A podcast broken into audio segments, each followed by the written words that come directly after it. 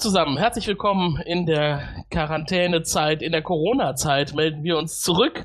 Das ist ja mit dem Frell-Podcast immer so. Wir brauchen ein bisschen Zeit zwischen den einzelnen Episoden, um uns zu sammeln, um uns für euch vorzubereiten und äh, gut aufgestellt zu sein. Heute ist eine besondere Folge. Wir sprechen heute über die letzte Folge von Staffel 1 und da habe ich das ganze Team hier versammelt. Hallo Alex. Hallo. ja, ich freue mich, dass ich das ganze Team bin. Du, du vertrittst heute das ganze Team in Personalunion. Ja. So sehr habe ich doch gar nicht zugenommen. Na gut, da muss ich noch ein bisschen zusteuern. Ähm, Alles klar. Ja, wir wollten es etwas größer aufziehen eigentlich, deswegen haben wir auch ein paar Wochen nochmal weiter nach hinten geschoben, damit dann hoffentlich alle Zeit haben. Aber es ist einfach nicht machbar. Also, das ja. ist wahrscheinlich so das, was unser Podcast auszeichnet. Wir haben Leute, die unbedingt drüber sprechen wollen. Also sind ja auch alle Feuer und Flamme für Farscape. Mhm. Aber äh, gemeinsame Termine zu finden, das ist so schwer. Man glaubt es nicht. Ja.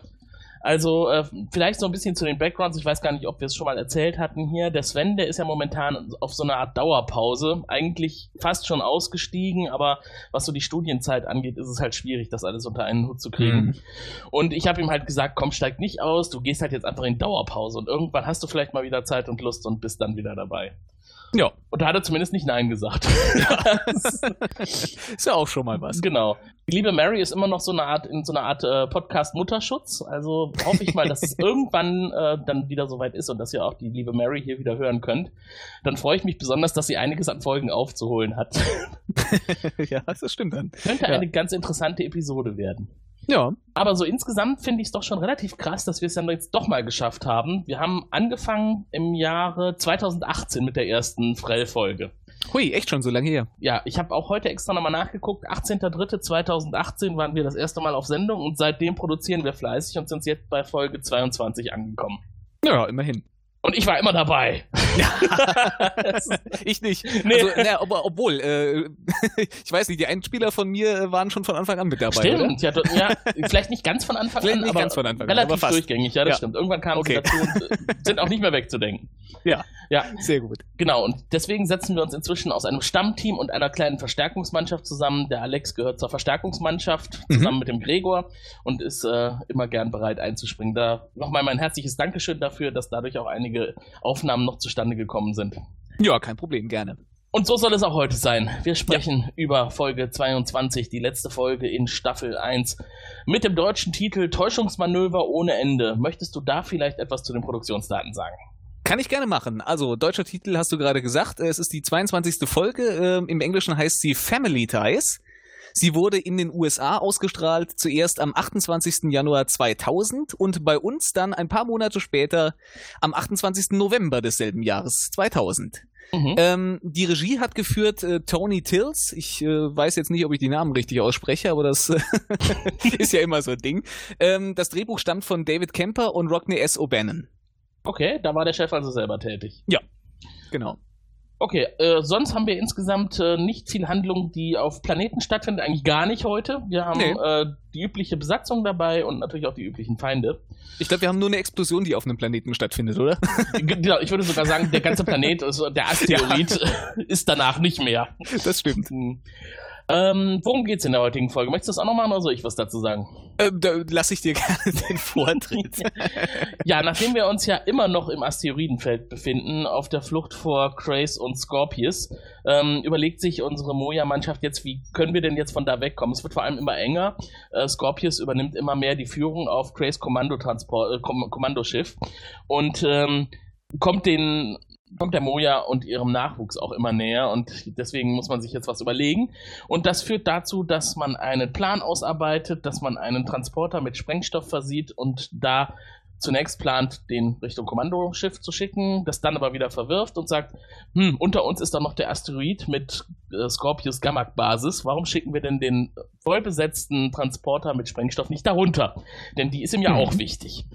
Und ähm, insgesamt erleben wir äh, einerseits das als A-Handlung und als B-Handlung auch, wie tatsächlich Scorpius dann die Kontrolle übernimmt über die Peacekeeper im dortigen Sektor und wie Grace dann irgendwie schon irgendwie feststellt, dass er keine große Zukunft mehr hat, gemeinsam mit Scorpius auf einem Schiff und äh, er sich dann von da absetzt und kurze Zeit mit der Moja Crew verbringt und dann am Ende auch von dort verschwindet. Hm. Ja, und mehr Ja. passiert eigentlich in der heutigen Folge nicht. Ich fand aber, es war eine sehr schnelle Folge. Also es war wirklich relativ viel Handlung gepresst drin, sehr viele Gespräche und unglaublich viele Zitate. Ja, ich Äh. wollte gerade sagen, obwohl man es jetzt relativ kurz zusammenfassen konnte, war es aber sehr, sehr dialoglastig, das Ganze. Also sehr, sehr viele äh, Unterhaltungen. Auch nicht schlechte Unterhaltungen. Mhm. Teilweise auch ganz gute Lebensweisheiten, von denen Ja, wir erfahren ja. haben. Außerdem äh, merkt man auch in dieser Folge sogar, dass Rigel ein Herz hat. Oder zumindest nicht nur dem schnöden Mammon hinterherläuft. Ja, obwohl das jetzt ganz am Anfang der Folge nicht ganz so danach aussieht. Genau, damit können wir auch schon direkt einsteigen in die Folge. Bevor Ja. es dazu kommt, äh, es gibt etwas, was ich eigentlich nahezu bei jeder Farscape-Folge sage, weil das macht eigentlich Rodney S. O'Bannon auch sehr gerne, dass er am Anfang erstmal den Weltraum zeigt und die Moja von außen. Ja. Und äh, gerade diese Szenen, die sind immer besonders schön und wenn man sie vergleicht mit anderen Science-Fiction-Serien aus der Zeit auch durchaus konkurrenzfähig, wie ich finde. Ja. Was die Farben angeht, den Weltraum. Ja, auf jeden Fall. Also ich äh, finde, bei Farscape äh, hat man sich da doch immer wirklich sehr viel Mühe gegeben und der Weltraum, der sieht auch irgendwie, passt ja zum organischen Schiff. Ich finde, der Weltraum sieht auch oft irgendwie sehr organisch aus und nicht so steril Mhm. wie in anderen Serien. Vielleicht nicht immer so unbedingt 100% authentisch. Ich meine, es gibt halt auch Weltraumszenen, die sind dann halt nicht mit schwarzem Hintergrund, sondern eher mit hellblauem und wolkigem Hintergrund. Ja, Ähm, Wie auch in der heutigen Folge. Aber das finde ich okay. Ich meine, das ist künstlerische Freiheit. Wenn wir es ganz authentisch haben wollten, dann hätten wir, äh, dann hätten wir jede Weltraumszene als Stummfilm. Wäre ja, auch doof. das stimmt.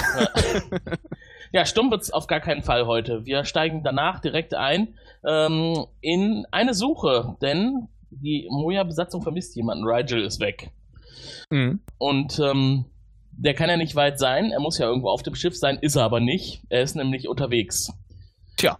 Und äh, da habe ich auch zuerst gedacht, jetzt ist er wahrscheinlich, hat er die Schnauze voll davon, mit anderen die Nahrung da zu teilen und am Ende nicht genug abzukriegen.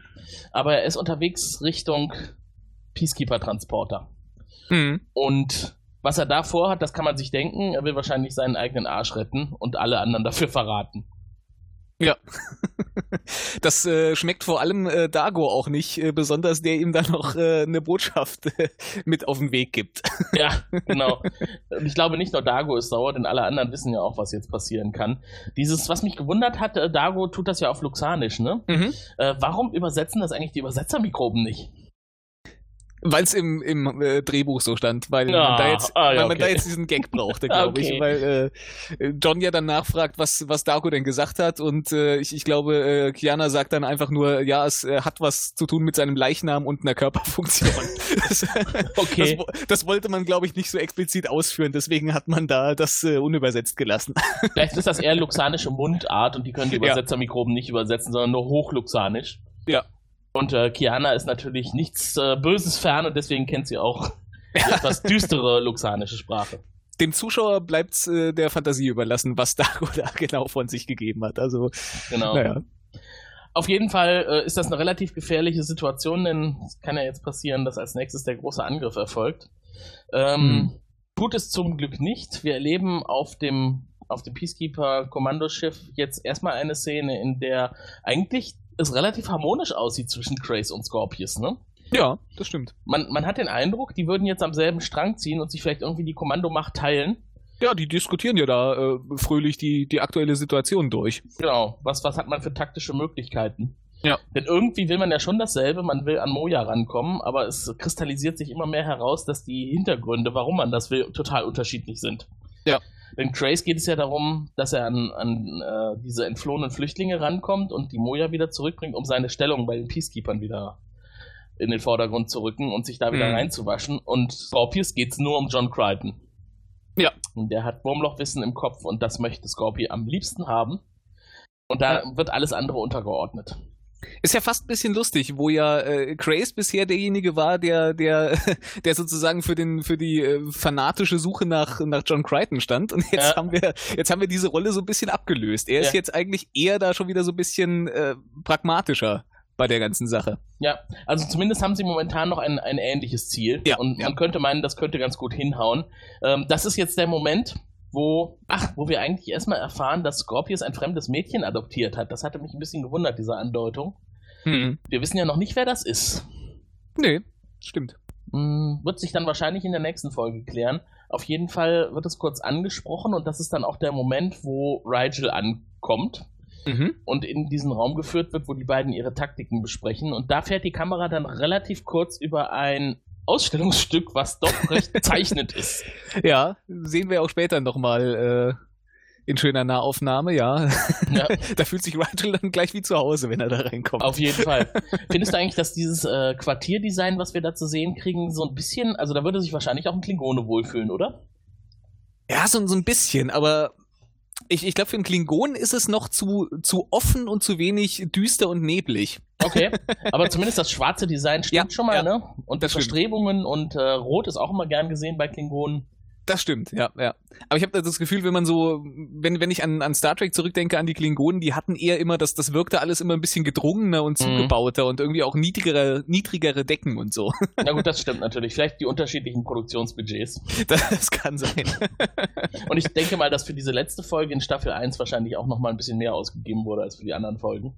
Ja, kann äh, ich mir auch vorstellen. Zumindest was jetzt das Schiffsdesign angeht. Denn ich glaube auch diese Kameraeinstellung, die wir sehen, dieses Film dann von hinten Richtung Tür, das haben wir auch so noch nicht gesehen in den letzten Folgen. Kann das sein, ja. Waren mhm. eher andere Blickwinkel. Da haben sie also tatsächlich die Kulissen nochmal ein bisschen angepasst. Ja. Mhm. Ja, ähm, dann kommt also Rigel dazu. Wir wissen, äh, Grace sammelt anscheinend Köpfe von getöteten Hynerianern. Ja. Ähm, und es wird nochmal deutlich gemacht, dass die Prioritäten unterschiedlich sind. Für Scorpius zählt nur Crichton. Und ähm, das, was Rigel möchte, das, was wir schon geahnt haben, er will eigentlich, er bietet alles an im Tausch gegen seine Freiheit. Hm. seine individuelle Freiheit. Ach Mensch, Rigel, was machst du wieder? So ein, so ein kleiner, dreckiger Verräter. Ja. Äh, das weiß man auch auf der Moja, da wird es immer hektischer. Mhm. Und ähm, John überlegt sich jetzt gerade nochmal, ob, ob vielleicht äh, Rigel doch Gutes im Sinn hat.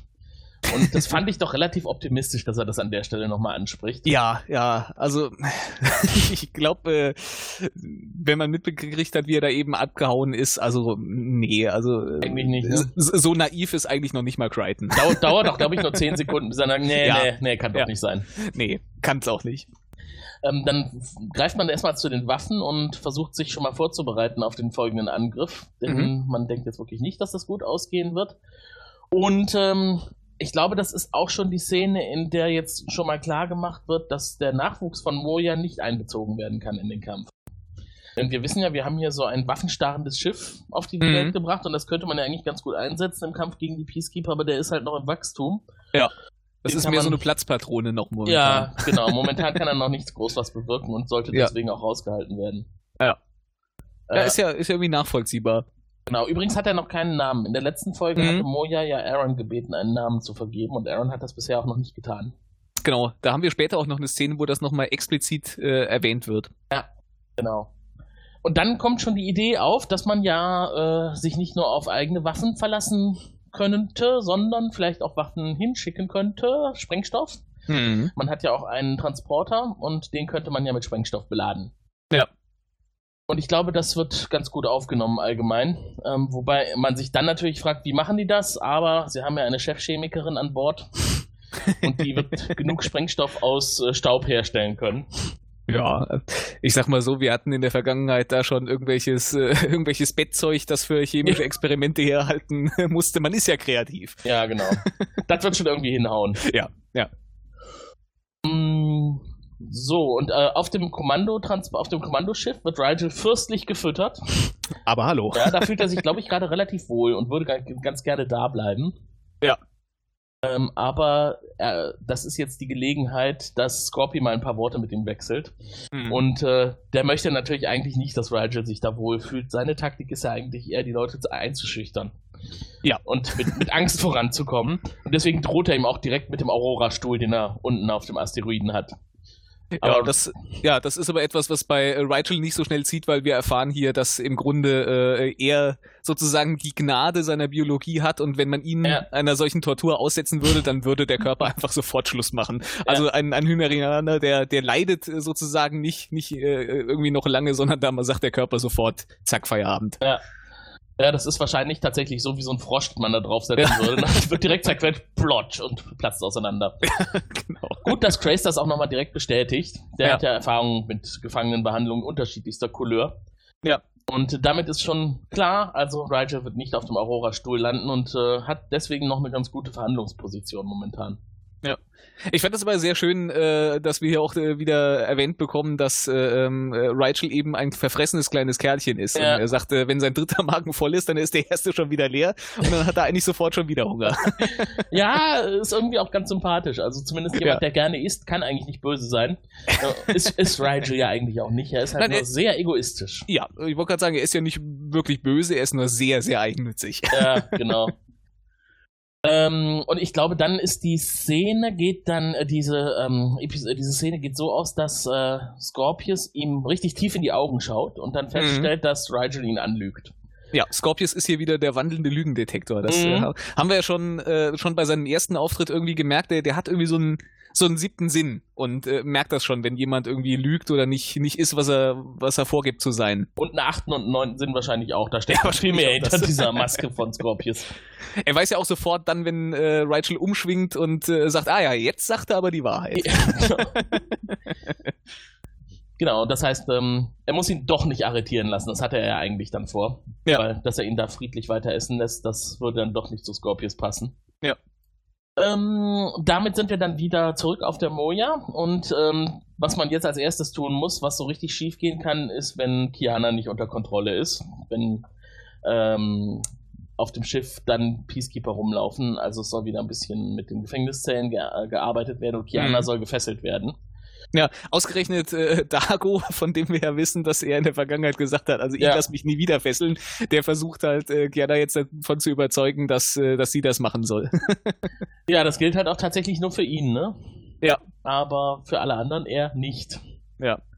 Und sie ist relativ nervig und das sagt sie ihm, sagt er ihr auch. Sie geht ihm gehörig auf den Ima. Aber er hat sie dafür auch außerordentlich gern. Ja.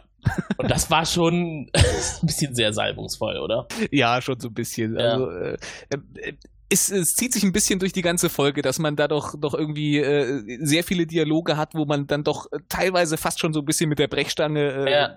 äh, irgendwie eine, eine positive Beziehung zwischen allen Charakteren und zwar wirklich zwischen allen. Also du hast ja wirklich durch die Folge durch äh, zwischen allen erdenklichen Zweierkombinationen fast hast du ja irgendwie mal ein Zwiegespräch, wo dann nochmal Mhm. äh, festgestellt werden muss, dass sie sich ja mittlerweile eigentlich ganz gut leiden können. Eigentlich sollte man eher nach der Devise verfahren, Show, don't tell, ne? Aber Ja, irgendwie wird ja. doch mehr erzählt als gezeigt. Das ist stellenweise so, ja. Ähm, auch jetzt in der Szene mit Zan, wo sie Mhm. mit Chronitsplittern in ihrer Hexenküche experimentiert. Ja, Hexenküche ist schön. Ja. Schön, schöne dampfende Töpfe mit irgendwelchem Ja. Zeugs drin. Und einer Sehr dieser gut. Töpfe ist auch ein bisschen äh, explosiver. denn sie spricht gerade mit John Crichton und während sie halt gerade eigentlich noch diskutieren, explodiert dieser kleine Topf und sie lacht.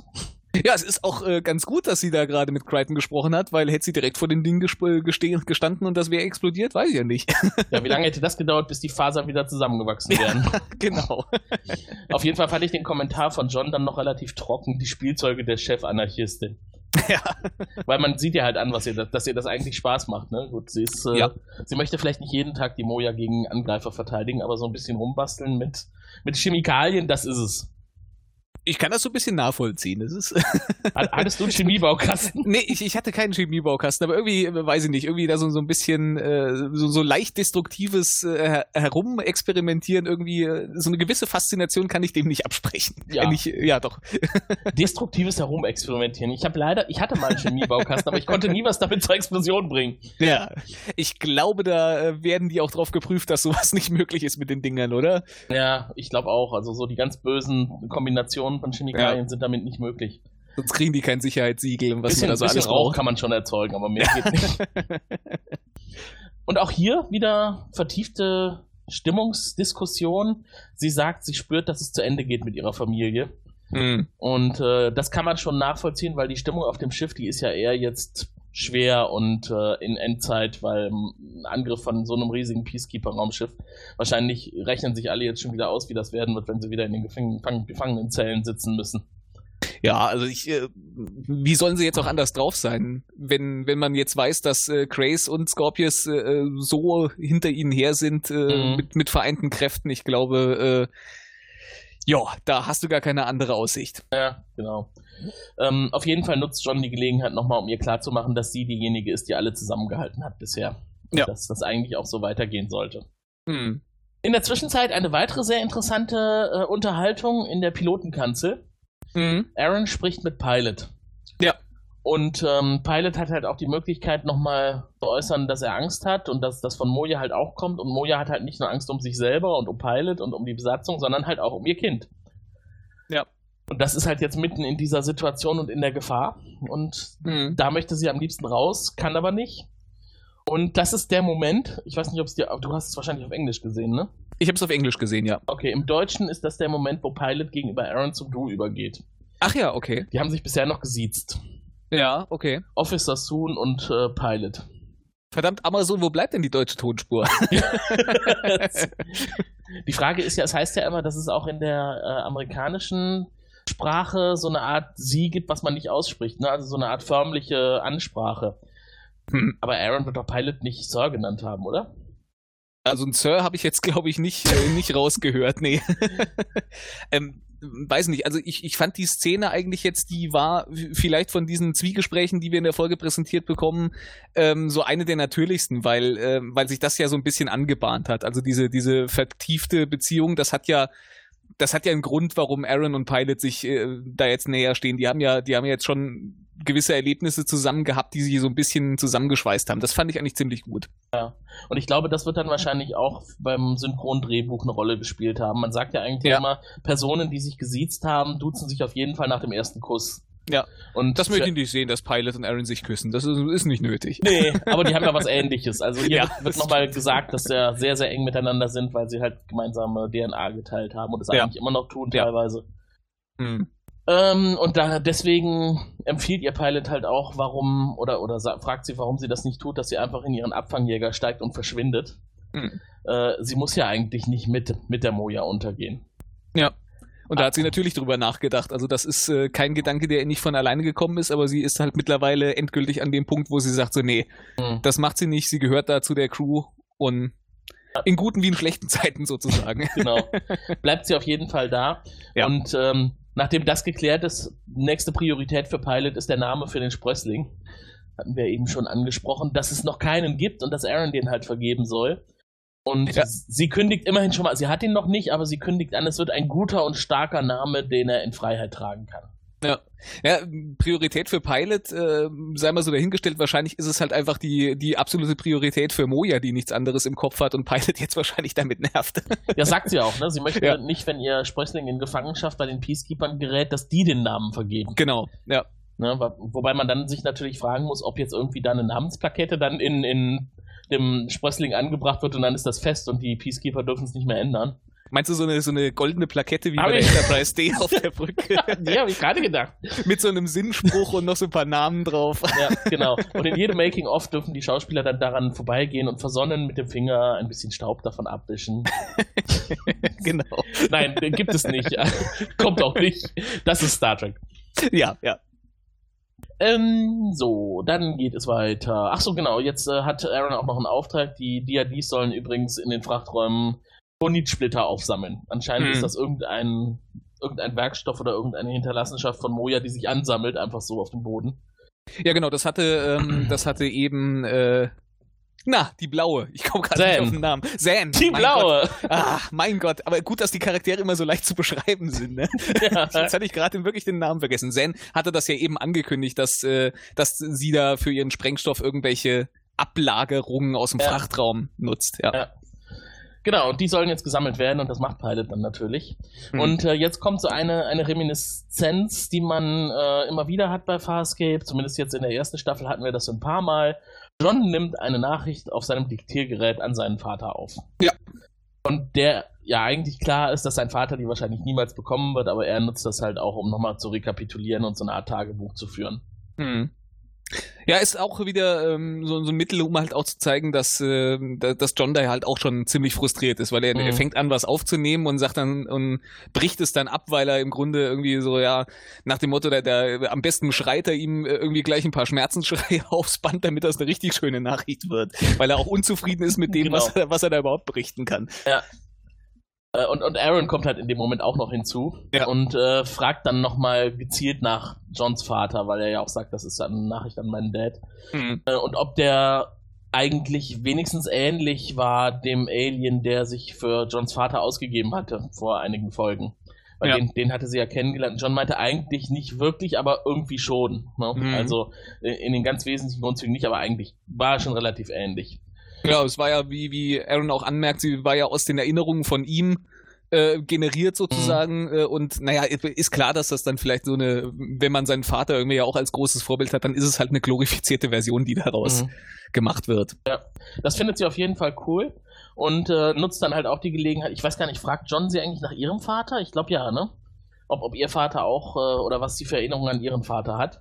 Ja, Und äh, auf jeden Fall redet sie dann über ihre Eltern, ja. Und dann kommt halt diese coole Geschichte, die sie erzählt. Dann sagt sie, Ja. eines Nachts stand ein, ein Kampf vernarbter Krieger an meinem Bett. ja. Ach John- ja, dein Vater. Ach cool, dein Vater. meine Mutter. nein, nein, nein, meine Mutter. ja, es passt zu Ja, finde ich auch, irgendwie, ne? Und das ist Es schön. ist schön, das gibt ja halt auch nochmal so ein bisschen Background, ne? Man, man erfährt dann Mhm. auch, dass die Peacekeeper, da gibt's geschlechtertechnisch keine Probleme, ne? Da kann jeder ein Kampf vernarbter Krieger sein. Ja. Ist halt in der Gesellschaft so. Und dann bietet er ja auch direkt an, dann, wenn du deinen Vater nicht kennst, das ist halt eher so das Problem bei ihr, ne? Ihren Vater hat sie nicht Mhm. wirklich kennengelernt. Dann nimm doch mein Diktiergerät und sprech eine Nachricht für ihn auf. Wer Ja. weiß, vielleicht hört er sie ja irgendwann mal. Wer weiß. Genau. Wahrscheinlich nicht. Wahrscheinlich nicht. Äh, so, und ich glaube, nachdem er ausgiebig gespeist hat, äh, bekommt Rigel jetzt die Gelegenheit, ein Bad zu nehmen. Ja, ein Dampfbad und zwar buchstäblich, weil mehr als Dampf ist da offensichtlich nicht drin, wo er da drin liegt.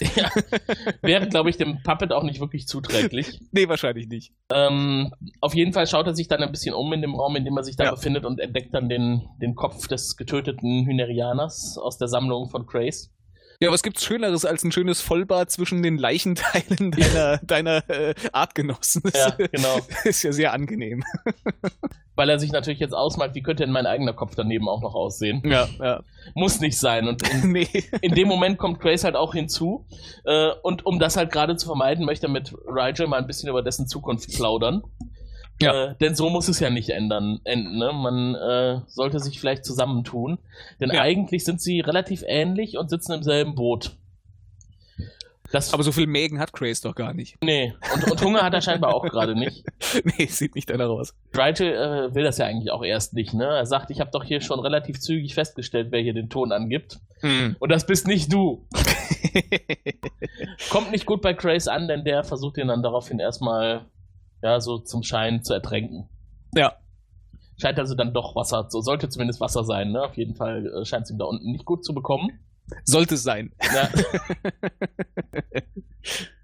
Ja. Mm, ja und, und als er ihn dann wieder hochkommen lässt, äh, macht er ihm nochmal deutlich, dass es für Scorpius gar nicht um die Moja geht und auch nicht um, um Rigel oder um irgendwelche anderen Leute, sondern dass Scorpius nur John Crichton will.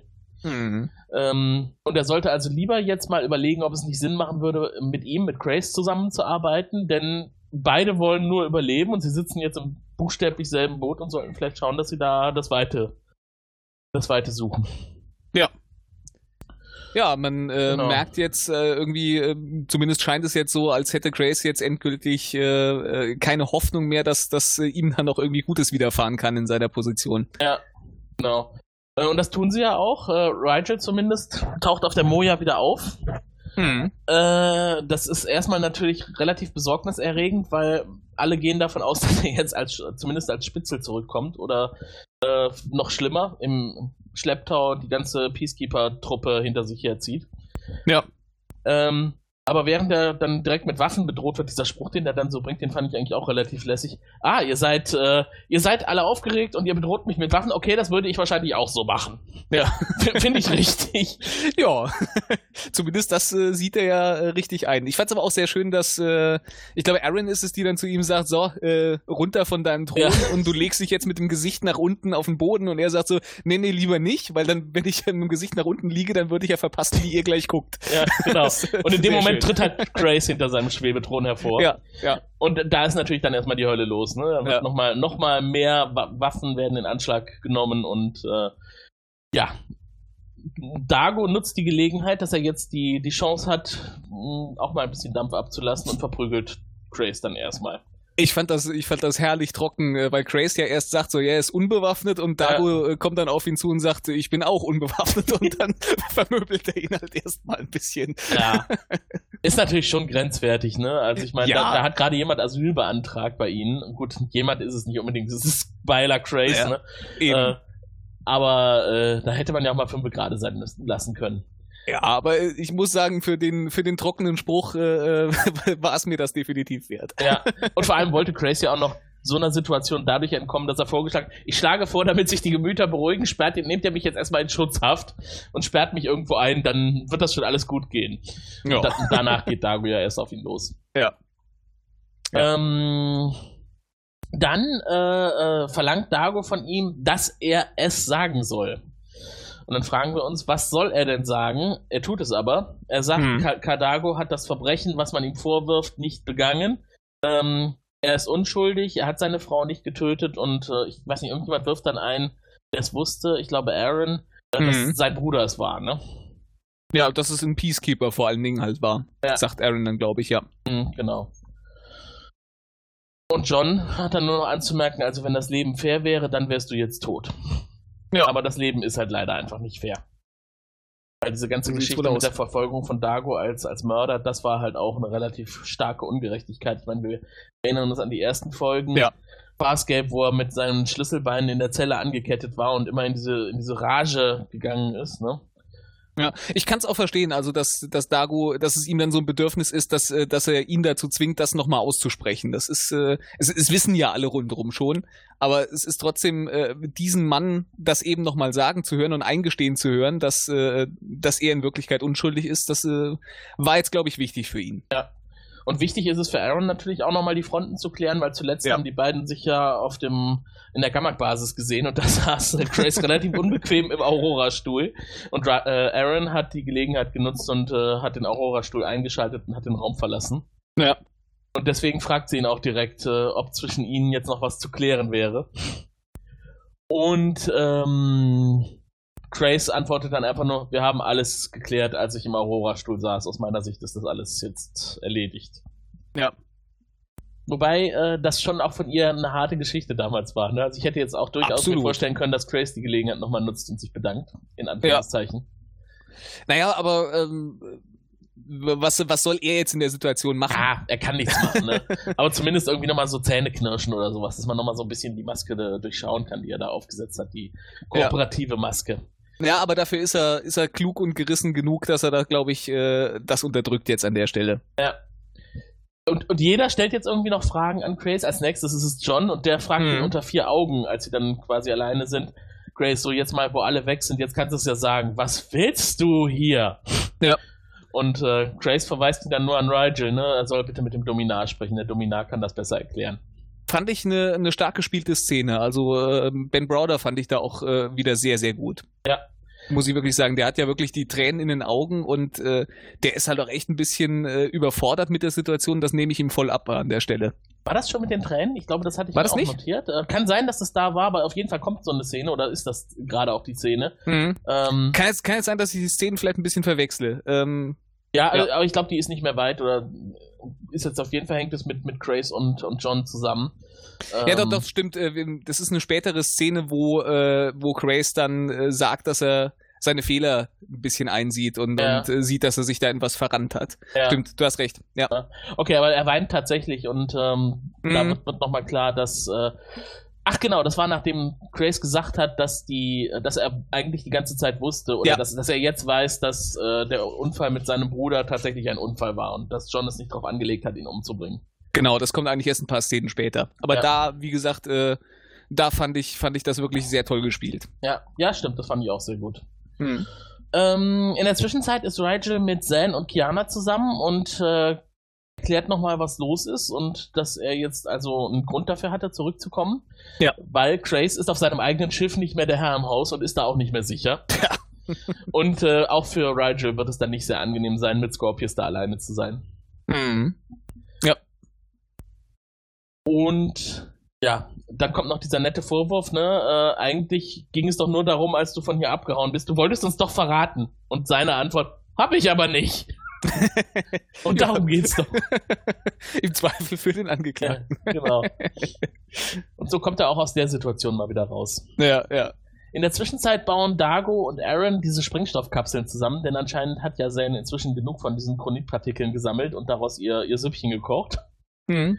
Ja, ist ganz nett. Ist immer mal so ein bisschen der, der, der Verlauf, wie das äh, zusammengebastelt wird, äh, der ist immer mal so ein bisschen eingestreut hier. Ja, ja genau. Und es sind äh, ständig in dieser Episode diese, diese Zwiegespräche, ne? wo dann zwei ja. Personen zusammenkommen ja. und Absolut. schwere Dinge erörtern. Ich weiß, das war wirklich auffällig, ja. Mhm. Ich weiß es jetzt auch gar nicht. Vielleicht hätte ich mir dafür noch mal ein bisschen Trivia am Anfang angucken können, ob man am Ende von Farscape Staffel 1 nicht sicher war, ob noch eine Staffel 2 kommen wird.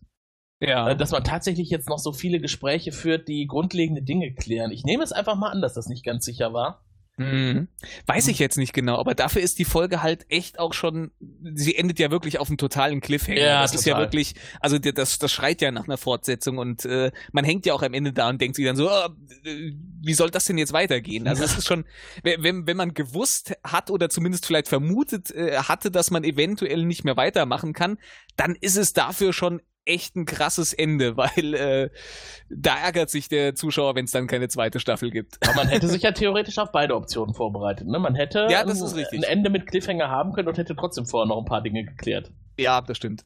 Ja, du hast schon recht. Also auf der einen Seite versucht man da schon gerade im Zwischenmenschlichen irgendwie doch schon sehr ähm, irgendwie was abzuschließen, hat man den Eindruck, ja. Ja.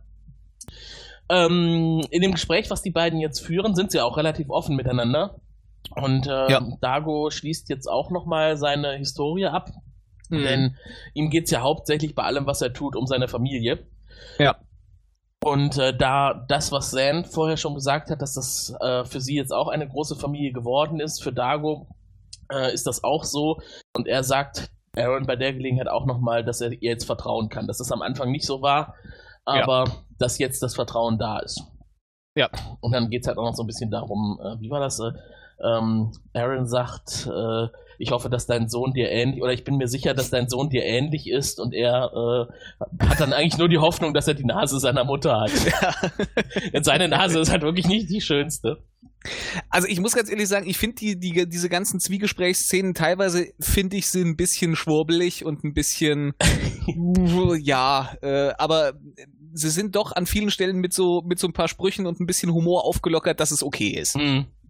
Diese Szene endet nämlich auch wieder mit einem Spruch, ähm, dass, äh, dass er sagt, ich hatte eigentlich gehofft, ich würde viel länger leben. Und sie mhm. antwortet, ich hätte nicht gedacht, dass ich so lange leben werde. Ja. Na, Peacekeeper-Soldaten haben halt nicht unbedingt eine lange Lebensspanne. Nee, ist richtig. Ja. Ah, Luxana dann schon. Und bei den Peacekeepers sind wir dann ja auch wieder, weil dann genau. wandern wir wieder zurück zu äh, Scorpius auf das Kommandoschiff. Und da wird er gerade informiert über den aktuellsten Stand. Mhm. Äh, und zwar hat das Peacekeeper äh, High Command, ich glaube, nee, an der Stelle noch nicht. Äh, momentan wird er nur von seinem Adjutanten nee, genau. informiert oder, oder der will im Grunde wissen, warum Scorpius äh, Grace hat gehen lassen. Genau, das war jetzt zu dem Moment. Genau, ja. Mhm. Und äh, Scorpius Antwort ist relativ einfach. Jeder hat einen ganz speziellen, spezifischen eigenen Nutzen. Und ähm, ich zum Beispiel weiß, auch sie haben einen ganz spezifischen Nutzen. Und meine Intuition sagt mir, äh, Grace hat seinen Nutzen und um ihre Karriere ist es gut bestellt. Ja, das ist so klassisch äh, eine Antwort, die eigentlich keine Antwort ist. Ne? wir, wie hattest du es eben genannt? Geschwurbel. Ja, äh, ja. auch habe ich mir an der Stelle tatsächlich auch so aufgeschrieben, Geschwurbel. es ist eigentlich auch eine Szene, also ich glaube, wenn man das heute nochmal neu schneiden würde, würde man die vielleicht rauslassen, weil die bringt, die führt ja eigentlich nichts zur Handlung bei, ne? Nee. Naja, Gott, es ist, äh, es ist Scorpi drin, insofern. Äh, ja, stimmt. Eigentlich Szenen mit Scorpi schneidet man nicht. ja, richtig. Ähm, jetzt ist John wieder, jetzt kommt die Szene, die, die wir eben schon genau, angesprochen ja. haben. Genau, mhm. John spricht mit Grace und hat ein starkes Bedürfnis für ein Gespräch zwischen Mann und Mann, so nennt er das. ja.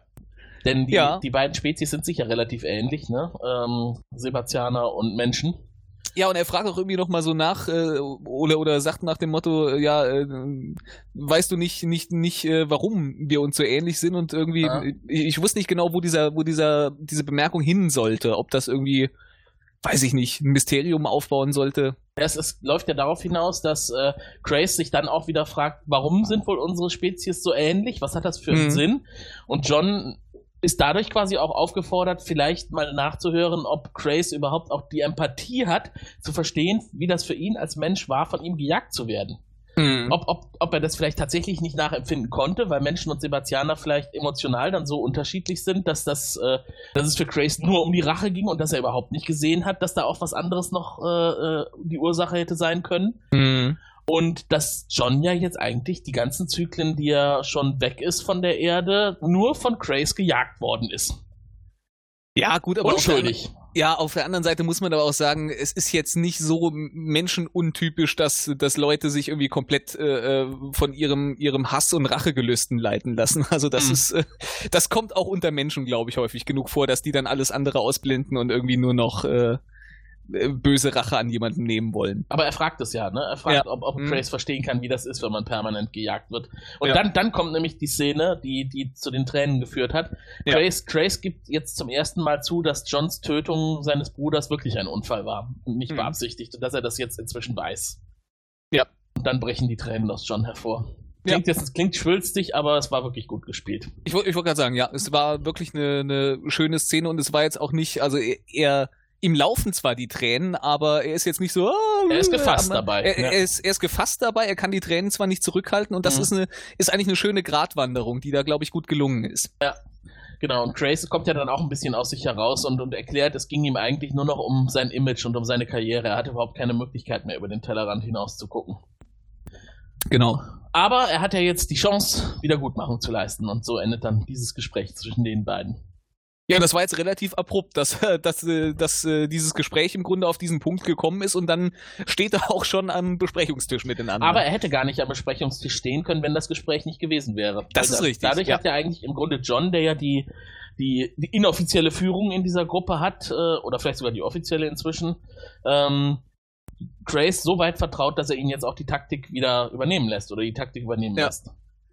Wobei ich mir jetzt gerade so, so spontan die Frage stelle, ob schnitttechnisch technisch nicht vielleicht äh, geschickter gewesen wäre, wenn man die äh, Szene mit Scorpius, die davor kam, jetzt danach geschnitten hätte, dass man zeitlich so eine so ein bisschen das überbrückt hat. Ja, vielleicht hätte die Szene mit Scorpius dann auch so enden können, dass er den Angriff befiehlt, ne? Ja, zum Beispiel, ja.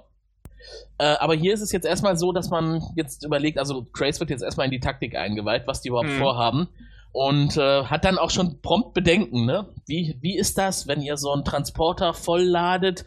Äh, der wird doch wahrscheinlich sehr schwer sein und daher auch nicht so schnell sich nähern. Also nicht sehr schnell fliegen hm. können. Und das wäre eigentlich schon der Grund dafür, dass er frühzeitig abgeschossen wird, bevor er überhaupt das Kommandoschiff erreichen würde. Ist ein äh, nicht unbegründeter Gedanke, ja. Er lässt sich das ja von Aaron auch nochmal bestätigen, ja. ne? ob wie, wie sie denn reagieren würde, wenn sie auf so einem Kommandoschiff wäre und dann so ein ja. Ding auf sich zufliegen lassen würde. Und sie meint, ja, er hat schon recht, das würde ich wahrscheinlich dann auch, äh, würde ich auch abschießen. Ja. Und dann, dann kommt ja erst der Parallelplan auf, ne? Ja. Und der kommt von Dago, denn der sagt, es ist ja nicht das einzige Ziel hier im Sektor. Wir sind ja immer noch, wir kreisen ja immer noch über der Gamak-Basis. Mhm. Seit, seit drei Episoden. äh, warum, warum jagen wir denn nicht diese hochgeschätzte Basis von Scorpius in die Luft? Die ist weit genug weg, dass er erstmal hinfliegen müsste und wenn er dann hingeflogen ist, dann haben wir die Gelegenheit zu entkommen. Ja. Eigentlich ähm, ein guter Gedanke. Ja, genau. Und dann wäre nämlich da quasi eine Lücke im Netz und die Moja könnte auf Stellarbeschleunigung gehen und abhauen. Hm. Und Grace hat aber auch da wieder Bedenken und sagt, das wird nicht funktionieren, denn John ist ihm wichtiger als sein wertvoller Stützpunkt. Das heißt, er braucht irgendwie auch noch was, was ihn dazu bringt, die Moja nicht entkommen zu lassen. Oder die mhm. Moja entkommen zu lassen, weil ihm halt ein anderes Ziel wichtiger geworden ist. Ja, da bleibt ja nur noch John. genau. Äh, jetzt, äh, ich weiß gar nicht, haben die sich eigentlich irgendwie geeinigt, wie sie das auslosen, wer den Transporter fliegt, oder ist es schon klar, dass John das macht? Ähm, äh, ich, ich habe es ich hab's ehrlich gesagt nicht so genau in Erinnerung, ob sie es irgendwie auslosen. Ich, ich weiß nur, dass äh, sobald das, äh, das Wort äh, sich opfern im Grunde fällt, äh, äh Rachel mit seinem Thron erstmal so ein Stückchen aus der aus ja. der Gruppe nach hinten fährt mit eingezogenen Ohren in Anführungszeichen. Ja. Und eigentlich dann unsere Helden alle mit dabei sein wollen, ne? Dago ja. und Aaron auf jeden Fall. Und ja. es man einigt sich aber dann darauf, dass Dargo mit äh, John den Transporter fliegen wird und dann haben die ja diesen tollen Plan, dass äh, sie sich nicht opfern wollen, weil das ist mhm. ja eigentlich so der Ansatz gewesen, dass einer muss es halt fliegen oder zwei, ähm, ja. sondern dass man rechtzeitig vorher aussteigt. Man lässt den Transporter weiterfliegen, dann öffnet man eine Luftschleuse, John ist in seinem Anzug und Dargo nicht. Mhm. Äh, was äh, sagt uns das? Das erinnert uns daran, dass wir schon in einer der vorherigen Episoden erfahren haben, dass Dago eine gewisse Zeit im Weltraum, im luftleeren Raum überleben kann. Genau, hatten wir ja schon mal mitgekriegt, er war ja schon mal über die Moja eigene Wasserrutsche ja, genau. raus in den Weltraum gerauscht und er hat das ja ein Momentchen überlebt. Genau. Und ähm, jetzt äh, hat Aaron auch noch das Problem, dass sie mit Zan, mit Zan spricht und äh, Zan die ganze Zeit die Ruhe selbst ist, ne? Also wirklich als ruht dermaßen in sich und, und darüber ärgert sich eigentlich Aaron, weil sie überhaupt nicht verstehen kann, wie Zan jetzt äh, an, angesichts dieser super gefährlichen Situation so ausgeglichen sein kann. Ja. Und dann wieder eine, ein Zitat aus dieser Episode, was sich in die große Sammlung der bemerkenswerten Zitate reiht, die wir eigentlich noch anlegen könnten. Äh, eigentlich habe ich überhaupt kein Recht mehr zu leben, denn durch den Mord, den ich begangen habe, habe ich mein Leben verwirkt und ich freue mich einfach nur noch über jeden Tag, den ich noch leben darf. Ja, und das ist jetzt Sans Philosophie. Also einfach, Tja. einfach, aber wirksam. Ja, da kann man sich äh, beruhigt zurücklehnen, dann ist äh, eh alles wurscht so ein bisschen. Genau. Und das zahlt auch gleich nochmal so ein bisschen auf den Megaspruch ein, der noch kommen wird in der Episode. Den verrate ich jetzt noch nicht, aber denkt mhm. an meine Worte. genau, dann kommt nämlich das äh, zärtliche Abschiedsspiel zwischen John und Kiana. Ich wollte gerade sagen, da geht es jetzt weniger um Worte eigentlich. genau. Aber auch das finde ich ist wieder so passend zu dem Charakter von Kiana. Ne? Ähm, ja. Er spricht mit ihr und sie will halt nicht, dass er sich opfert, weil sie hat ihm ja auch so viel zu verdanken. Sie hat, äh, er hat sie befreit und hat sie gefördert und hat sie da in diese Gruppe integriert. Und sie weiß nicht, wie sie ihm danken, danken kann, weil sie hat halt jetzt keine Fähigkeiten, die aktuell gerade nützen würden für John. Mhm. Und deswegen, das Einzige, was sie dann noch kennt, ist halt Körperlichkeit oder Zärtlichkeit. Ja. Aber John sagt, äh, nee, nee, äh, ja. nie vor dem großen Spiel. Ja, genau. das ist auch wieder sehr schön. Auch so eine schöne, typische John, so eine Popkultur-Anspielung, ja, die genau. keiner versteht außer ihm. Ja, genau. Und den Zuschauer. Und, und sie sagt, und, und, sie sagt ja dann auch noch, dass er ihr Leben gerettet hat und dass er ihr Lebensretter ist und seine Antwort dann darauf, dann gib es weiter. Ja. Also diese, diese Geste, die ich dir erwiesen habe oder das, was ich für dich getan habe, tu es mal irgendwann für irgendjemand anders und das soll mir Lohn genug sein. Ja, es ist, äh, das ist diese, diese moralische Komponente, dieser moralische ja. Sinnspruch, wo du äh, vorhin auch drauf hinaus wolltest, ne? Äh, nee, der kommt noch. ja, okay, aber es ist einer davon. Ja, genau. Also es ist halt Fall auch so ein bisschen so eine Weisheit, die man so für sich mitnehmen kann. So gehört Motto, auf jeden Fall in die Zitatesammlung. Ja, ja. so Karma-mäßig, wenn, wenn dir was Gutes widerfährt, äh, trag's weiter in die Welt. Genau. Und natürlich küssen sie sich nicht. Mhm. Hahaha, natürlich. natürlich endet die Szene mit nicht. Nee. natürlich endet die Szene mit einem Abschiedskuss. Ja. So, und dann äh, sind wir wieder zurück bei Scorpius und der erfährt jetzt, dass etwas passiert ist, was äh, er sich wahrscheinlich sehr gewünscht hat, was der Horror für Craze wäre, wenn er es wüsste. Ja. Denn das Zentralkommando hat ihn jetzt als unwiederbringlich kontaminiert eingestuft. Und das ist ja das, was er damals bei Aaron auch gemacht hat, ne? Als Aaron ja. länger weggeblieben ist, als sie durfte, hat er dafür gesorgt, dass sie unwiederbringlich kontaminiert eingestuft wurde. Also ja. hat er jetzt keine Chance mehr, zu den Peacekeepers zurückzukommen, ohne umgebracht zu werden oder eingekerkert beantwortet äh, halt auch ein bisschen die Frage, warum äh, Scorpius ihn hat gehen lassen, weil äh, ja. das war abzusehen und das war so ein bisschen einkalkuliert, dass er äh, damit den jetzt im Grunde komplett los ist, ohne, ohne weitere Schwierigkeiten. Genau, und dadurch ist jetzt eigentlich auch egal, was passiert bei dem Angriff, auch wenn Craze zu Tode kommt. Ja. Äh, Scorpius hat nichts mehr zu befürchten. Ja. Und das Zumindest glaubt er das. Genau.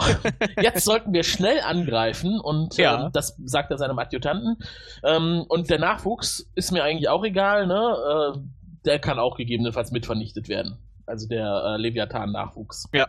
Genau. Da haben wir auch schon wieder so ein bisschen dieser, dieser Fanatismus und diese fanatische, äh, das, das fanatische Nachjagen nach äh, John Crichton, das ja. äh, ist jetzt so ein bisschen die Rolle, die jetzt Scorpius übernommen hat. Ja, genau. Alle außer John sind unwichtig. Ja, genau.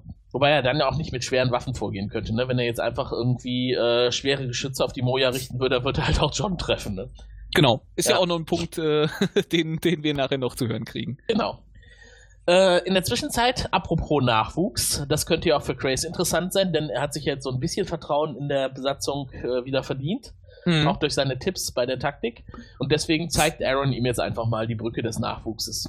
Und Fand ich ein bisschen schwierig, dass man ihm da jetzt so einen Vertrauensvorschub äh, gewährt, dass man ja. da jetzt mal, mal einen fröhlichen Besuch macht. Ja, das äh, habe ich mir auch gedacht. Also eigentlich ja. ist, er, ist er noch nicht auf dem Level, wo man ihm nee. total vertrauen könnte. Aber vielleicht bleibt ihm nichts anderes mehr übrig jetzt in der Situation. Es ist ja eh dann bald. Es geht ja eh alles bald auseinander aus deren Sicht.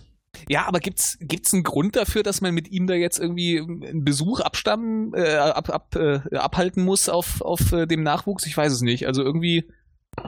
Ja gut, Aaron fliegt ja auch mit, ähm, mit John und Dago äh, und dem ähm, Transporter gleich los, ne? Und dann Mhm. wäre, wäre er der letzte verbliebene Peacekeeper an Bord. Vielleicht, und weil das ist ja ein Peacekeeper-Objekt, dieser Nachwuchs, ne, von Moja. Ja. Vielleicht denkt sie deswegen, sollte er wenigstens mal drauf gewesen. Ach genau, und weil sie ja auch den direkten Kontakt zu ihm hatte, ne? Und äh, Mhm. dass ja auch nochmal angesprochen wird, dass der ähm, direkte Kontakt nicht mehr über den Piloten läuft, sondern über den Kommandanten, über den Peacekeeper-Kommandanten des, Ja. des Schiffs, dass das so halt geplant war bei der genetischen Mhm. Vorbereitung dieses Raumschiffs. Und dann ist es vielleicht die einzige Möglichkeit, dass jemand das Raumschiff kommandieren kann, wenn sie nicht mehr da ist, dass es dann halt jo äh, Grace ist, ne?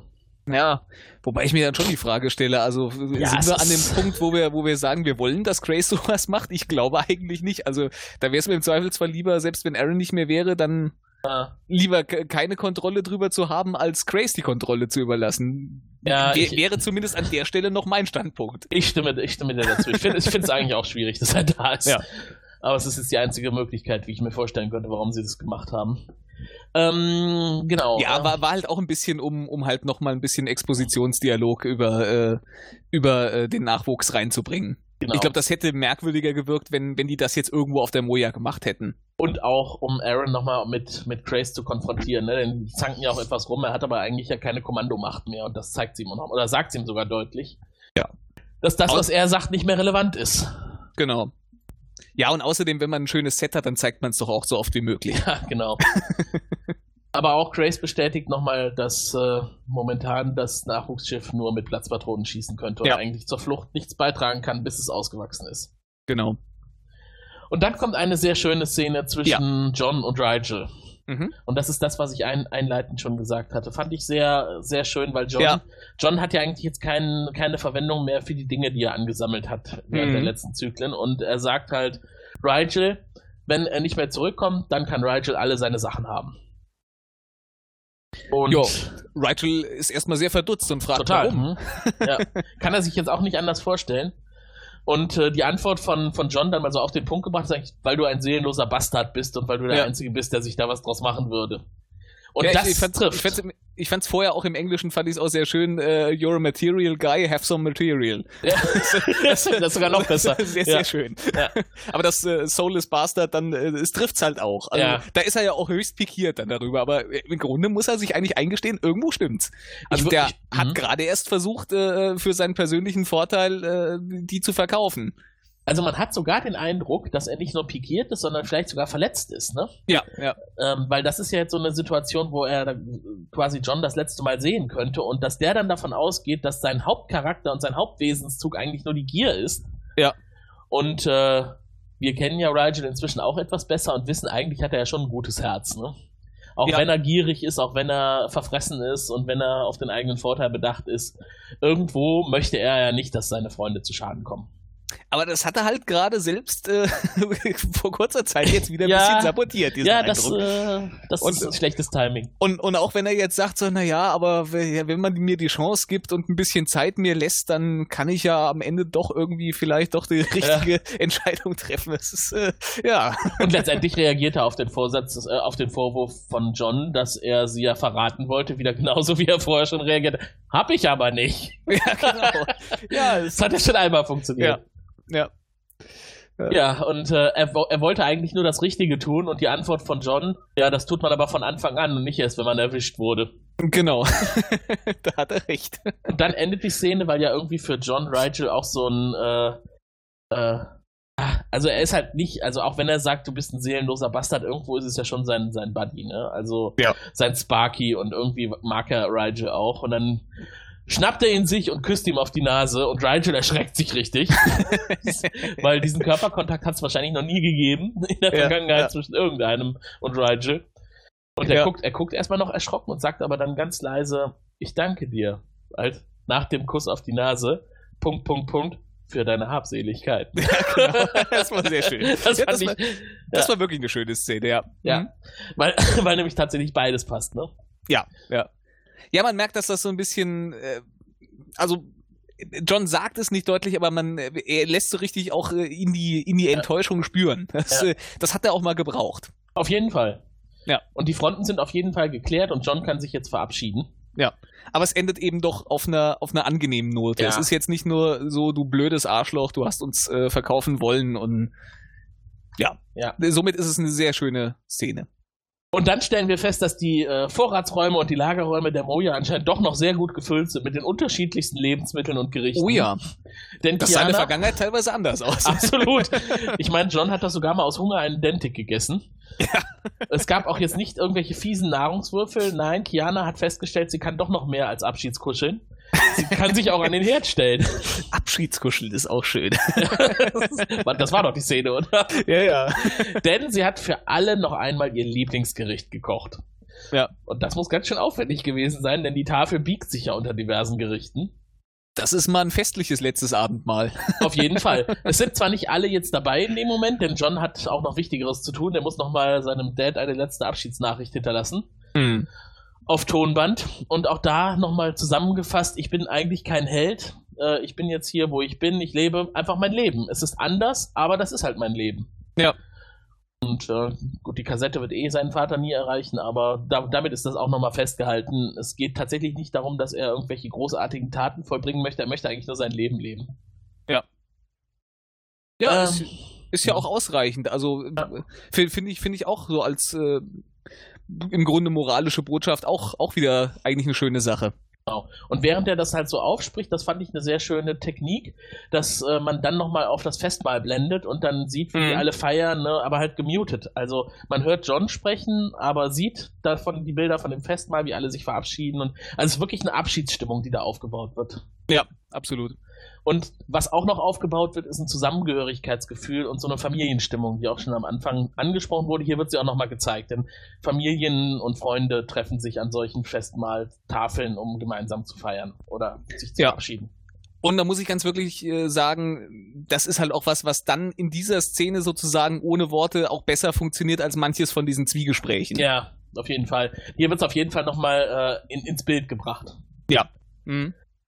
Ähm, ich glaube, jetzt äh, schließt die Szene ab, dass John sich nochmal bei seinem Vater für alles bedankt. Auch für die Lehrerdienste. Du hast das gut gemacht und äh, hast mich dahin gebracht, wo ich heute bin. Im Ja. positiven Sinne. Nicht, dass Ja. das Schiff versehentlich durchs Du bist Umlauf schuld. geflogen ist. Klar, du bist schuld. äh, Dan betet nochmal für den Erfolg der Mission und segnet alle. Mit einer Pipette. ja. ja, warum auch nicht? Ja, wa- was da wohl drin ist und was sie dann jedem auf die Stirn tropft.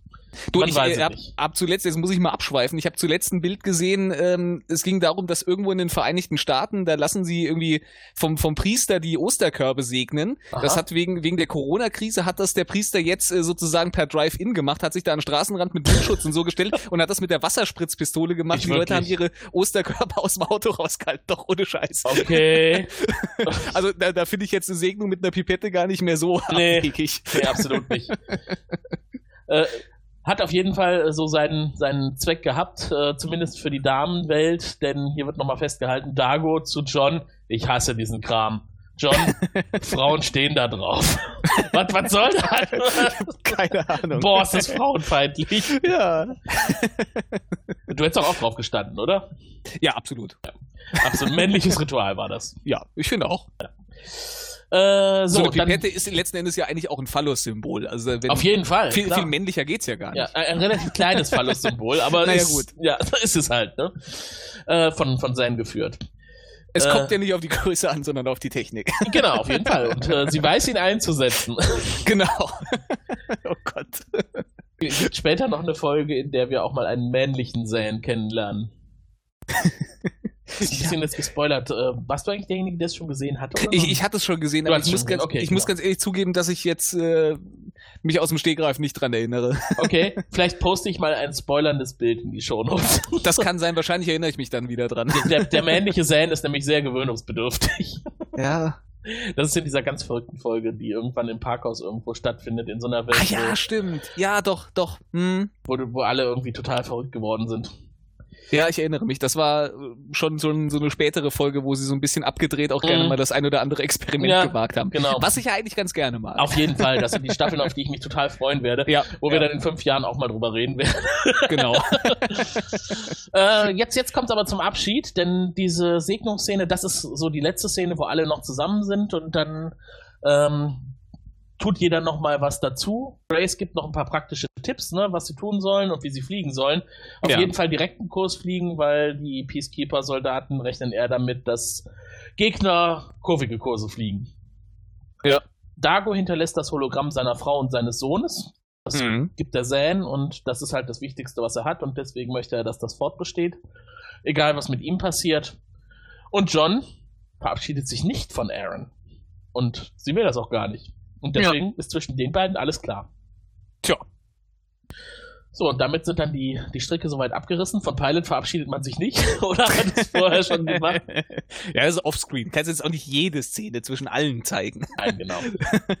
Und dann geht's los. Wir sehen das Abfliegen nicht, aber wir sehen die Reaktion von Scorpius. Denn der stellt jetzt erschrocken fest oder ihm wird mitgeteilt, dass ein Transporter auf seine Gamak-Basis zufliegt. Ja, das schmeckt ihm gar nicht so richtig. Man sieht dann, wie der Gedankenkasten so ans Rattern kommt. Äh, was könnte das denn sein? Oh, das fliegt ja langsam. Oh, das ist bestimmt schwer beladen. Oh nein, meine Gamak-Basis. Und äh, äh, Schnitt auf die äh, Kommandobrücke des Transporters. Da äh, haben die ein sehr bodenständiges Problem. Sie haben jetzt Mhm. zwar diesen ganzen Sprengstoff an Bord und haben auch irgendwie noch so eine, so eine Aktivierungspistole dafür, wissen aber gar nicht, wie man den jetzt aktivieren muss. Ja. ja. Also Zane hat ihnen das wohl irgendwie grundsätzlich erklärt, aber sie haben keine Ahnung, was, wie es jetzt genau funktioniert. Ja, und Dago muss außerdem aufs Klo. ja, genau, das ist natürlich auch wichtig. Dann meldet sich Pilot nochmal, obwohl sie eigentlich Funkstille vereinbart hatten und äh, teilt halt mit, dass der Kommandotransporter nicht mehr auf die Moja zufliegt, sondern jetzt voll auf den Transporter zuhält. Ja. Und dass der Befehl ergangen ist von Scorpius, die Kommandobasis zu warnen, dass da eine Mhm. Gefahr auf sie zufliegt. Ja. Ja, und äh, an Bord der Moja hat Zane inzwischen das Kommando übernommen, denn die äh, wollen jetzt die Gelegenheit natürlich nutzen und auf Stellarbeschleunigung gehen. Mhm. Ähm, die gesamte Flotte des, die, die vorher also noch den, den Abflug verhindert haben, die sind jetzt in Bewegung geraten und äh, verfolgen alle den Transporter. Ja. An, anscheinend muss ja Scorpius irgendwie auch gemerkt haben, dass an Bord John ist, ne? Sonst wäre ihm ja nicht gefolgt. Anscheinend Ich glaube- die den irgendwie gescannt, aber wir sehen die Ja. Szene nicht, ne? Das wurde aber gesagt. Ähm, ich, ich glaube, äh, Lieutenant Brucker äh, hat das, glaube ich, erwähnt, dass sie Ah. da was entdeckt haben und sie haben an Bord äh, einen Menschen und einen äh, Luxaner. Und ich glaube, ah, da, ja, okay. äh, da ist die Auswahl relativ gering, wer das jetzt sein könnte. Ja. Okay, ja gut, dann, dann ist natürlich klar, warum sofort sämtliche Ressourcen äh, dem Transporter hinterher geschickt werden. Ich, ich meine, das wurde so gesagt, ja. Ja. Und während also dieser Funkkontakt noch besteht zwischen Aaron, äh, dem Moja-Transporter und Moja selber, Mhm. ähm, gibt sie jetzt auch nochmal, nutzt sie die Gelegenheit und sagt Moja den Namen, den sie für den Nachwuchs gewählt hat. Ja. Und das ist Talon. genau, das ist der Name ihres Vaters. Genau, der Name ihres Vaters. Das schließt dann wieder sehr schön den Bogen zu dem Gespräch mit John. Ja, Es ist genau. nicht der Name des äh, vernarbten Kriegers, der abends bei ihrem Bett stand, ihrer Mutter. Nein, es ist der Name des Vaters, mit dem sie nicht viel zu tun hatte. Ja, aber mein Gott, warum nicht? Genau, ja, finde ich eigentlich auch sehr schön an der Ja. Stelle, dass wir den Bogen nochmal geschlossen haben. Hm. Ähm, ja, Scorpius, der will auf keinen Fall seine Basis verlieren, aber auch John nicht. Also jetzt ist er so ein bisschen in der Zwickmühle und wenn, wie das immer so ist, wenn Scorpius in die Zwickmühle genommen wird, dann bricht so ein bisschen sein, Ja, sein innerer Dämon heraus. genau. Er Nein, man merkt in jetzt dieser wirklich, also- Stimme, ne? Jetzt ist er halt echt angepisst, weil er so ein bisschen ausmanövriert wurde. Damit hat er nicht gerechnet und ist jetzt so ein bisschen, Ja. ja, äh, man, man hat ihn kalt erwischt, muss man sagen. Und äh, dann läuft Scorpius heiß, wenn man ihn kalt erwischt. Ja, sehr schön gesagt. Ja, normalerweise ist er immer das Mastermind, ne? Wenn Genau. das jemand anders übernimmt und er dann selber auch noch das Ziel davon ist. Nicht gut, Ja. gar nicht gut. Gar nicht gut. Ich habe mir in den Notizen als nächstes notiert, schon wieder so ein krasses Zitat. Denn äh, man unterhält sich jetzt natürlich an Bord des Transporters, Dago und John, ne? weil Mhm. jetzt ist ja gleich soweit, dass, dass es losgeht. Ja. Und ähm, das Zitat lautet, das Risiko des Todes macht mir Angst, die Gewissheit gibt mir Ruhe. Die. Antwort von John ist, hör mal, ich bin echt gern mit dir zusammen. Bro-Feeling pur, würde ich sagen. ja, absolut. Und Sehr äh, alles sehr harmonisch und die Ruhe kehrt ein, denn jetzt ist ja klar, dass sie sterben werden und äh, sie werden gemeinsam sterben, sie respektieren sich, alles tutti. ja, wunderbar. Das ist super. Ist doch alles geklärt. genau. Und John hat jetzt auch keine Verwendung mehr für den Glücksbringer seines Vaters, den Ring, und gibt ihn einfach an Dago, denn Dago braucht ja ohnehin jetzt mehr, mehr Schutz und mehr Glück. ja, ich habe einen Raumanzug und du hast Glück. genau. Hier, hier ist der Ring, so. Ich bin jetzt in meinem äh, äh, Raumanzug und du äh, hältst das mal bitte schön die Luft an. und im nächsten Moment öffnet er die Tür, sie springen ins Nichts. John im Raumanzug, Dago ohne. Hm. Und Aaron sucht sie. Denn, äh, denn es war ja tatsächlich jetzt nur, äh, um nicht mit dem Schiff auf der Basis zu zerschellen, Mhm. mussten sie zeitweise mal aussteigen, aber Aaron sollte sie als nächstes mit ihrem Abfangjäger suchen und einsammeln. Ja. Und äh, die haben Funkkontakt miteinander. Sie hat sie noch nicht gefunden. Klar ist aber, dass Dago nur irgendwie 15 Microns oder so überleben kann, ne? Vakuum. Äh, ja, irg irgendwie sowas, ja. Genau. Und äh, John überlegt sich in dem Moment, weil eigentlich müsste doch der Transporter schon längst auf der Oberfläche aufgeschlagen. Bumm! ja. Und dann diese sehr geile Szene, wo man dann also sieht, wie alles hinter ihnen explodiert und der ganze Himmel hell erleuchtet ist. Ja, was ich auch gelesen habe, das war eine Szene, die wollte äh, David Kemper unbedingt und von Anfang an drin haben und musste Ah. irgendwie wohl ein bisschen dafür kämpfen, dass die auch wirklich in der Folge unterkommt. Ach, ah, okay. Hm. Aber ich finde, dass die wirklich äh, äh, episch ist. Also es, die gehört auf jeden Fall rein. Und auch, Ja. die, und die, auch die Reaktion von Scorpius, die man dann daraufhin sieht. Ja, auf Wie er jeden dann Fall. entgeistert mit aufgerissenem Mund auf seinen Monitor starrt. Ja, also das ist, das ist schon äh, eine beeindruckende, schöne Explosion, die man da zu Ja. Gesicht bekommt, ja. Auf jeden Fall. Und ähm, Trace in der Zwischenzeit war auch nicht untätig. Der hat Nein. Talon betreten. Und das darf er ja eigentlich nicht so alleine, zumindest war es nicht abgemacht. Ja. Und ähm, in der Zwischenzeit wieder so eine Szene und wieder mit so einem sehr schönen Zitat von John. Äh, hey, ihr Bastarde, John Crichton war hier. Also quasi so als Signatur am, am Horizont der explodierte Planet, der explodierte Asteroid Ja, mit Signatur von John, ich war hier. genau. Ist aber jetzt echt ein Problem, denn lustig ist die Szene eigentlich insofern nicht. Dago ist nämlich schon sehr, sehr kurz über oder sehr weit über den Zeitpunkt, wo er überleben könnte. Und Aaron Ja. kommt nicht ran. Er Es- hat schon, er hat schon die, die Frostbeulen sozusagen an der Nase hängen. Genau, sein Bart und sein Kinn frieren ein. Ja. Und Aaron kommt nicht ran, weil noch zu viele Gegner im Weg sind. Mhm. Ja, sie kann sich nicht, nicht äh, ohne Aufmerksamkeit zu erregen, kann, Ja. sie, kann sie sich da nicht nähern. Das ist das Problem an der Stelle, ja. Und weil alle echt jetzt gut beschäftigt sind, nutzt Trace die Gelegenheit und will mit Talon davonfliegen. Ja. Aaron kriegt das mit und ist stinksauer deswegen und versucht ihn davon abzuhalten. Ja, warum nur? Ja, genau.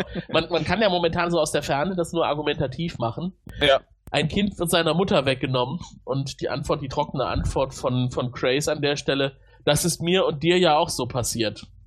Ja, und äh, weiteres Argument ist ja auch noch im Grunde, äh, Starburst ist jetzt irgendwie für, für, den, für den jungen Nachwuchs, für den jungen Talent eigentlich total gefährlich und das kann äh, ziemlich in die Hose gehen, aber das ist auch ein Risiko, was Grace gerne auf sich nimmt. Genau, und dann beschleunigt er und ist, und ist weg. Ja. Also ist Moya jetzt alleine und äh, Grace mit Talon abgehauen. Ja. Der Kommandotransporter kommt inzwischen wieder auf die Moja zu. Das heißt, es entsteht hier Zeitdruck und sie können eigentlich nicht mehr länger bleiben. Ja, Und, ähm, Moja muss jetzt eigentlich Starburst machen. Genau, macht sie aber nicht. Ja. Äh, weil sie will jetzt natürlich nicht abhauen, sondern eher auf die Suche gehen, wo Talon ist und will Mhm. hinterher fliegen. Und John lässt sich daraufhin von Pilot direkt mit Moja verbinden. Und da Ja. fragt man sich auch, wenn das so einfach geht, weil, weil ähm, Pilot sagt ja, ja, ja klar, man schaltet einfach direkt ein, schaltet und klick, fertig. ne? Sprich, ähm, das nutzen die sonst eigentlich nie. Ich kann mich an, Ja. ein, an eine Episode erinnern, da haben sie ja sogar als Umweg noch die DADs benutzt, um mit Moja zu sprechen. Ne? Ja, stimmt. Wäh- Ja. während der Schwangerschaft, weil man sonst ja keine Kommunikationsschnittstelle zu Moja hat, außer Pilot. Stell mir gerade vor, da wäre noch so eine Stimme gekommen, so ja, hier Moja persönlich. ja, genau. Nee, nee, ich will jetzt nicht wegfliegen. Ich muss jetzt hier nach meinem Kind suchen. Verstehst du doch, oder?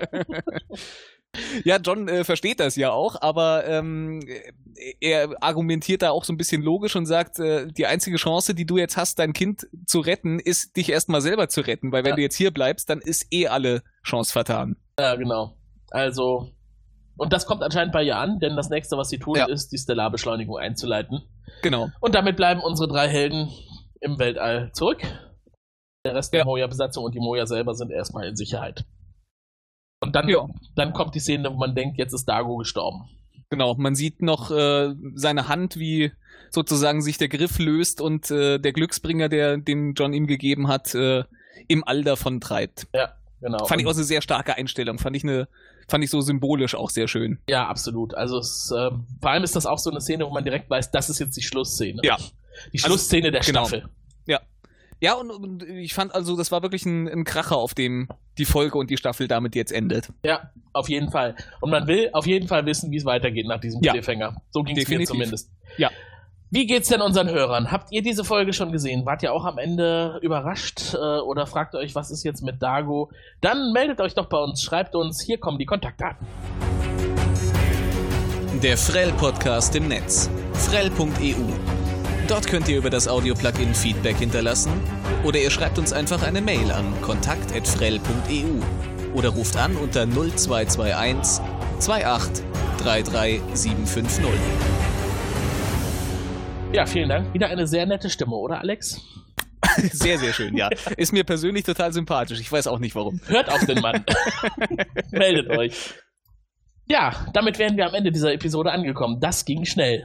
Das stimmt. Dafür, Ja. dass es äh, die letzte Folge der Staffel war. Es war relativ viel an, an Textinhalt drin. ich habe, glaube ich, auch irgendwie jetzt zwei DIN A4 Seiten mit Zitaten vollgeschrieben. Äh, Ja. wenn, ihr, wenn ihr brav seid, kopiere ich sie in die Shownotes. Sehr schön. ja, Da genau. haben wir ja unsere Zitatdatenbank schon halb. Ja, genau. Fangen wir doch mal einfach damit an. Wahrscheinlich Genau. gibt es im Internet irgendwo schon eine Farscape-Zitatdatenbank. Ja, bestimmt. Also für, für die englische Version garantiert. Also ich meine zur Not, äh, ich glaube, es gibt so allgemeine Plattformen, irgendwie so Wikiquote oder irgendwie so ein Kram und Ja. da, da hast du dann wahrscheinlich eh schon eine Farscape-Seite mit ausgiebigen Zitaten. Genau. Ja, dann werde ich die vielleicht einfach verlinken. Das macht es mir ja noch einfacher. So, und dann kommt jetzt der Moment, wo du mit Sicherheit wissen möchtest, wie wir hier bei uns bewerten. Und das erklärt uns jetzt du. Er wird noch eine wichtige Rolle spielen, wenn die Moja-Besatzung auf ihn trifft. Heute ist er nur unser Bewertungsmaßstab. Wir vergeben ein bis fünf HWs pro Folge. Also, lieber Frell Podcast, wie hat die heutige Episode denn nun abgeschnitten? Okay, damit wissen wir. Es geht um Harveys und du kannst fünf Stück davon vergeben. Sehr gut. Ja, äh, soll ich anfangen? Gerne. Ja, ähm, ich muss sagen, also es war auf jeden Fall, wie ja eben schon angedeutet, es war eine Folge, die sehr viele schöne Zitate uns liefert, die auf jeden Fall bombastisch mit einem buchstäblich großen Knall äh, die Staffel beendet und absolut Lust auf mehr macht. Ähm, ich würde sagen, als Negativpunkte sind eigentlich nur so ein bisschen, also die, die, die, äh, die Zweier-Szenen, die waren dann teilweise, also es hat sich das Muster abgezeichnet. Das finde ich ein bisschen unangenehm, finde ich das immer, wenn man schon, schon so merkt, mit welcher Intention solche Szenen gemacht waren. Das zeigt dann nämlich, dass sie vielleicht handwerklich nicht ganz so gut gemacht wurden. Aber das ist ein, das ist ein kleiner Wehmut, Wehmutstropfen. Das ist, äh, da, da möchte ich jetzt nicht die ganze Folge im Großen und Ganzen abwerten deswegen. Und ich würde mal sagen, es ist noch ein bisschen Luft nach oben, aber ich fand die Folge sehr gut. Sie hat mir sehr viel Spaß gemacht. Sie war spannend. Ähm, sie hatte die gehörige Portion Humor, den man in Farscape nicht missen möchte. Und ich gebe mal vier. Oh ja, das ist auf jeden Fall eine ordentliche Wertung für eine letzte Staffelfolge. Ja. Ich finde. Da schließe ich mich an. Ich wollte auch vier Punkte geben. Vier Mhm. Harveys. Da sind wir sehr einig. Also für mich war es, was Sehr den schick. Inhalt betrifft, äh, nochmal sehr schön, so ein paar exponierende Dinge auszuarbeiten. Wir erfahren noch etwas mehr über die Hintergründe. Es wird ein bisschen Mhm. mehr Tiefe insgesamt noch vermittelt. Es kommt zur Trennung zwischen Scorpius und Grace. Diese, diese unheilige Allianz löst sich auf. Diese, Ja. diese einseitige unheilige Allianz, würde ich mal sagen. ähm, wenn man jetzt nicht wissen würde, wie es weitergeht, ich weiß ja, wie es weitergeht, aber dann wäre ich auf jeden Fall hochgespannt, was mit Grace ist und mit Talon. Äh, ob wir die nochmal wieder treffen, wer weiß. Ähm, Mhm. Auf jeden Fall sehr schön vorbereitet. Äh, auch dieser Cliffhanger, das ist der zweite Cliffhanger. Der andere ist die Szene vor dem Planeten. Wird Dago überleben? Äh, Ja. Schafft es Aaron dann irgendwann an sie ranzukommen? Auch das werden wir dann erfahren. Das ist schön aufgebaut worden. Negativ tatsächlich äh, das, was ich auch schon positiv hervorgehoben habe, klar ist Exponentio Ex Exposition Ja. äh, sinnvoll und wichtig, aber teilweise etwas übertrieben. Also Hm. insbesondere auch die Sachen, die dann sehr emotional aufbereitet worden sind, äh, fand ich teilweise schwierig und mir war es stellenweise zu schwulstig. Hm, genau. Ne? Außerdem diese Andeutung, äh, dass Grace ja eine, äh, eine Adoptivtochter oder so, äh, nicht Grace, Scorpius, eine Scorpius, Adoptivtochter oder irgendwie eine Frau auf seinem Schiff hat, von der wir nichts wissen. Das war auch wieder irgendwie nur so eine Andeutung. Ich weiß gar nicht, ob das versehentlich reingerutscht ist. Äh, das wurde ja gar nicht weiter ausgearbeitet. So ein bisschen reingepopelt irgendwie, weil Ja. es jetzt hier für die Folge weder Relevanz noch Konsequenz jetzt erstmal hat. Genau. Wenn jetzt nicht jemand mit dem Notizblock die, die Episode gesehen hätte, dann wäre es ihm überhaupt nicht aufgefallen. Ich muss ehrlich zugeben, ich hatte es mir auch gar nicht aufgeschrieben und äh, war erstmal, musste für einen Moment drüber nachdenken, als du das eben erwähnt hattest. Ja. Ja, aber auch das wird sich hoffentlich klären. Mhm. Ja, Genau. Also, wie gesagt, insgesamt äh, zweimal vier Punkte für die letzte Folge Staffel 1. Und äh, ich freue mich dann, wenn es weitergeht mit Staffel 2 Farscape. Und die nächste Folge kommt auf jeden Fall. Ich hoffe, dann seid ihr auch wieder alle mit dabei. Machtkampf um Talon heißt die erste Folge von äh, Season 2. Mind the Baby. Da weiß man, wo es hingeht. Genau. Und in diesem Sinne, bis demnächst. Macht's gut. Tschüss. Tschüss.